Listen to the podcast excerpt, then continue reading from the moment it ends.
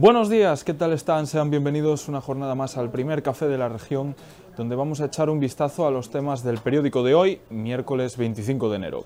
Las primeras páginas vuelven a estar ocupadas por la demografía, ya que ayer salieron los datos del nomenclator del Instituto Nacional de Estadística. Según estas cifras, la provincia contiene el vaciado de aldeas.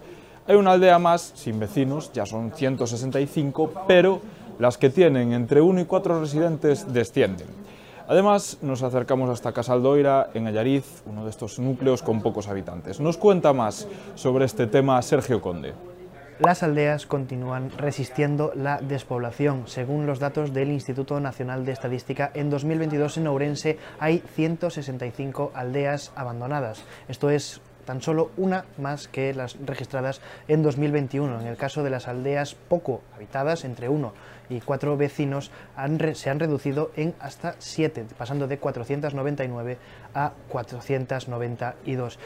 Un tren de mercancías descarriló ayer en el Concello Pontevedrés de la LIN en la vieja línea entre Ourense y Santiago. De nuevo, este trayecto ferroviario vuelve a tener un protagonismo desafortunado. El periódico de hoy analiza la situación de la línea y además Patricia Casteleiro nos ofrece más detalles sobre el suceso. Un tren de mercancías que iba desde Ourense a Santiago descarriló ayer por la mañana a la altura de la LIN. El maquinista resultó herido y tuvo que ser trasladado y aunque el tren iba vacío de mercancías, los trabajos de reparación de la vía van a llevar tiempo, aún no hay una fecha prevista para, para su reparación. Es el segundo descarrilamiento que ocurre eh, en este mismo trayecto en menos de una semana y el tercero en tres meses. Los abogados están en pie de huelga y esto se nota en los juzgados sobrensanos.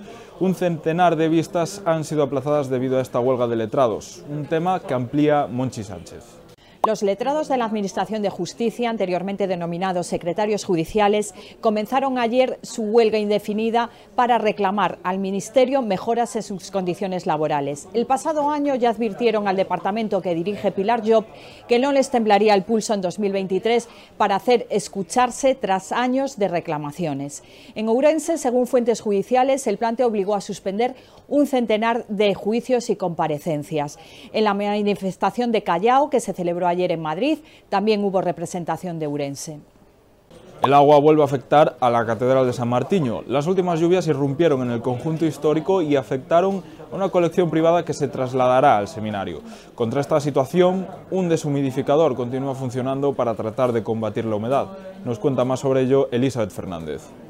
En la Catedral de Urense eh, llueve sobre mojado. Los documentos del archivo eh, catedralicio, del museo, siguen secándose con un deshumidificador convencional por culpa de las últimas lluvias. Eh, además, con el temporal reciente, otros documentos de una colección privada fueron eh, ligeramente afectados y ahora mismo se están trasladando al seminario. Aparte de estos temas, el periódico de hoy también trata el récord de pernoctaciones en la ciudad durante 2022. Casi alcanzaron las 250.000, mientras que el número de viajeros que se hospedaron en hoteles de la ciudad superó los 137.000. En el primer año, con tren de alta velocidad.